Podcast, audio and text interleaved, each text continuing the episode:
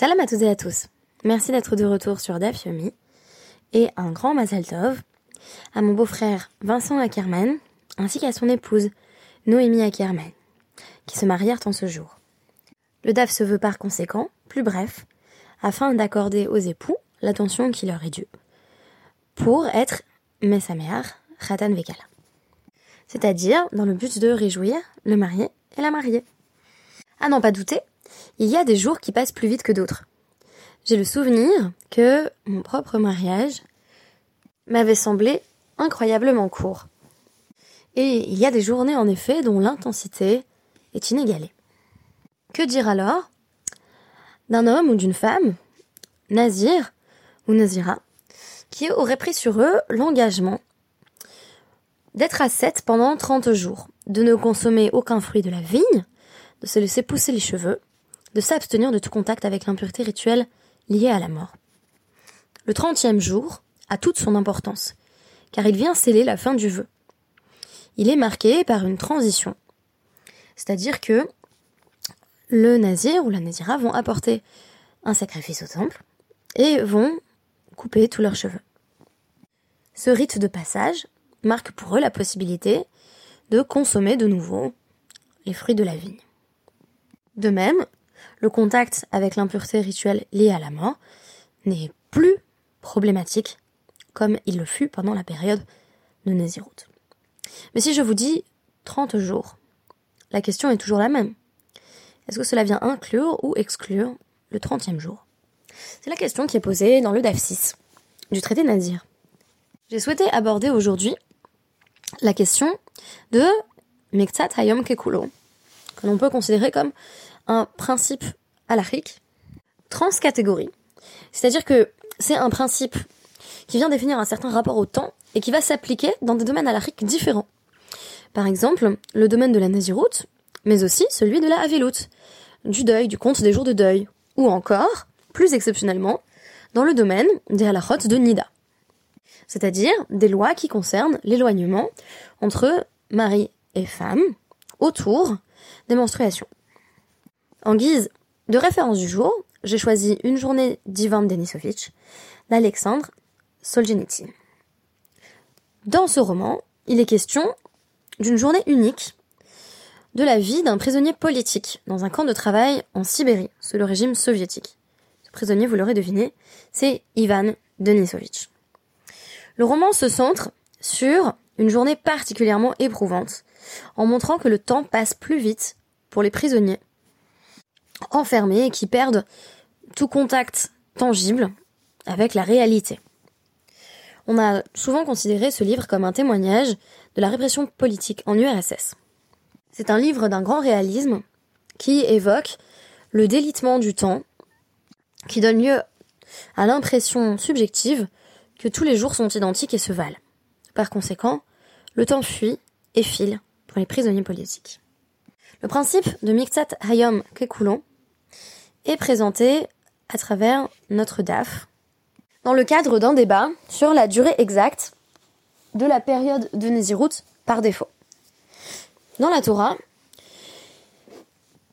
dans le sixième Pérec de Bamidbar, nous n'avons pas d'indication suffisante sur le temps que devrait durer la Nézirut, cette période d'ascèse.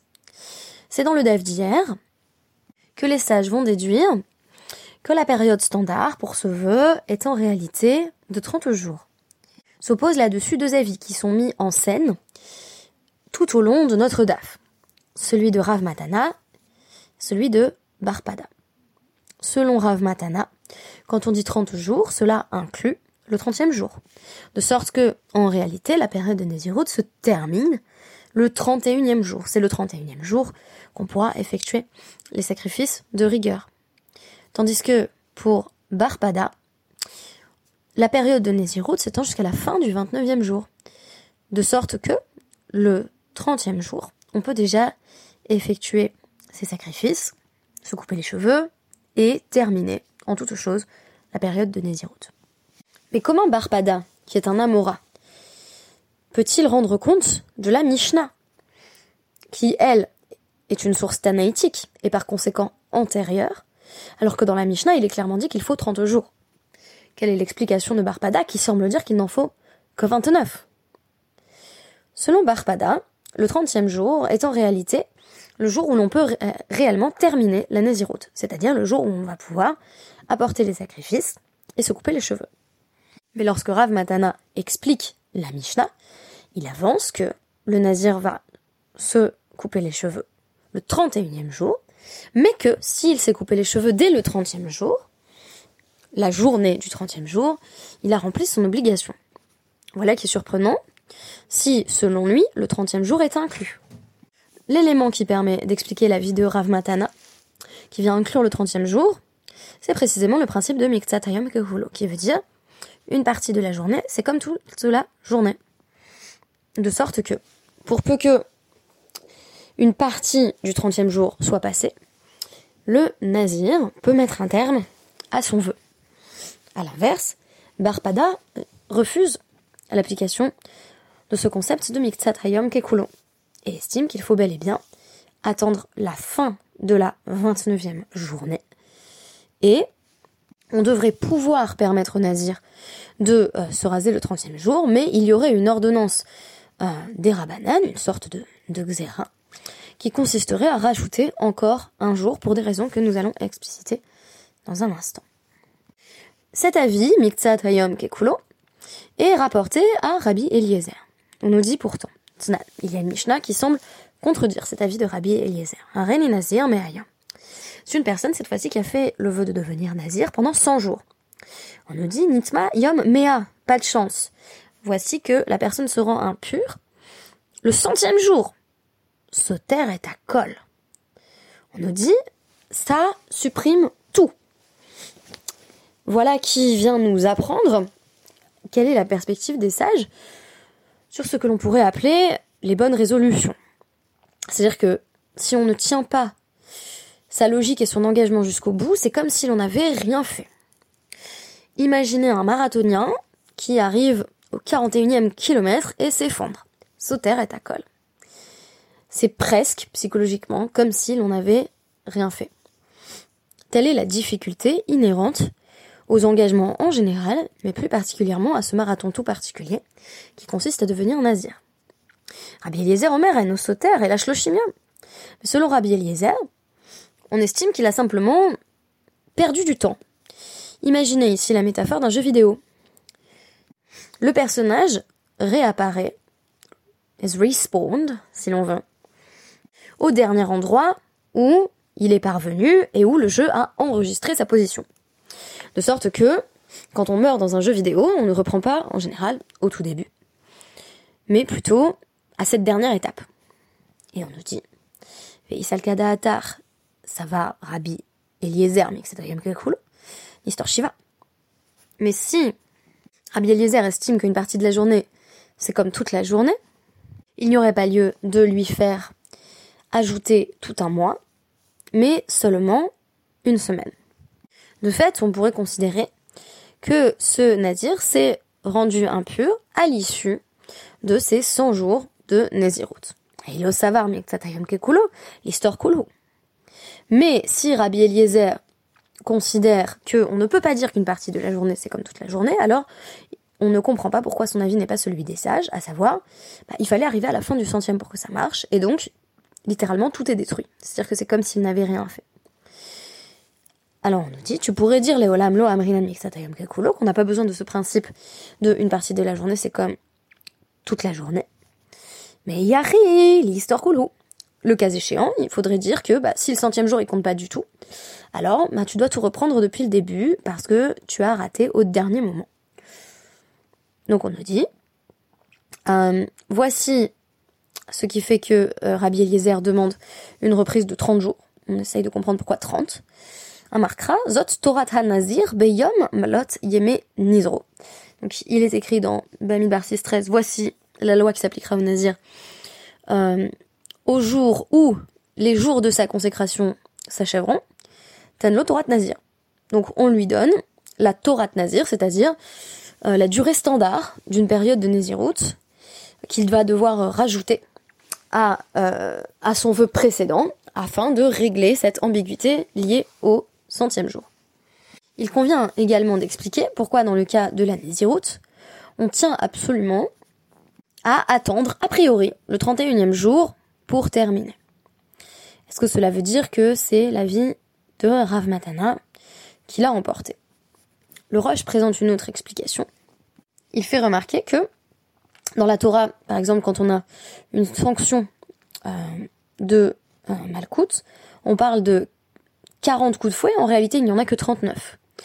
La Sphirata Omer, qui est un compte de 49 jours, est comparé à un compte de 50 jours. De sorte que pour la Néziroute, on a ajouté par précaution une journée. En d'autres termes, quand on dit 30 jours, cela vient inclure le 30e jour, de sorte que l'on est libéré de son obligation que le 31e jour.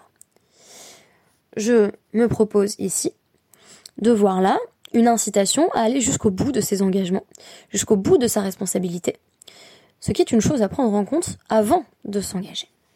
Toutefois, si une personne, Bediaval, a posteriori, se euh, rase les cheveux, le 30e jour, alors son obligation d'Eoraita est tout de même effectuée. Et la personne a terminé son vœu de Nézirut, car nous appliquons bel et bien la règle de Mixatayam Kekulo, qui signifie, je le rappelle, qu'une partie de la journée équivaut à toute la journée. Cela s'applique d'ailleurs dans d'autres domaines. Prenons les Shiva. Au sujet de l'observance des Shiva, période de 7 jours de deuil qui suit l'enterrement d'un proche. Le septième jour, on n'exige pas des endeuillés qu'ils terminent leur pratique de deuil pendant toute la journée, mais le deuil s'arrête le matin. Pourquoi? Eh bien parce que Miktsatayom Kekulo. On est particulièrement méquille de manière générale, on fait preuve d'une souplesse qui est spécifique aux lois de deuil. Le principe de Mixatayom Kekulo refait d'ailleurs son apparition au DAPIM 15 et 16 du traité Nazir que je n'ai encore que survolé et que je étudierai en détail dans 10 jours. Que signifie Mixatayom Kekulo On pourrait dire qu'il suffit de une minute de la nouvelle journée pour que ça compte comme la journée. En réalité, Rabbi Yossé précise que euh, il suffit donc que l'on compte une partie de la nuit, euh, mais les avis majoritaires à ce sujet sont que il est nécessaire pour avoir Miktatayam Kekulo que une partie de la journée soit incluse également. Cela va intervenir euh, dans Psachim 81a au sujet des sphirotes de Zav et Zava, c'est-à-dire du compte de jour qui concerne un homme ou une femme qui aurait eu des euh, émissions euh, génitales, en dehors pour les femmes des jours de règles, et en dehors pour un homme des rapports sexuels qui conduiraient à une émission de sperme. La dernière fois que j'ai eu à appliquer le concept de Miktat Ayam Kekulo, c'était au sujet d'une sheila, d'une question sur les lois de Nida. Une femme euh, s'était retrouvée dans une situation délicate, puisqu'elle n'avait la possibilité d'aller au mikvé que la journée de son septième jour de compte de Shivanekim. Shivanekim désignant les sept jours sans écoulement après les règles. Donc le cas serait le suivant. Si elle fait son Efsaktara le dimanche, donc elle peut compter lundi comme étant le jour 1, ce qui nécessiterait qu'elle aille au mikvé le lundi soir suivant. Techniquement, il s'agit là du jour 8, à la tombée de la nuit.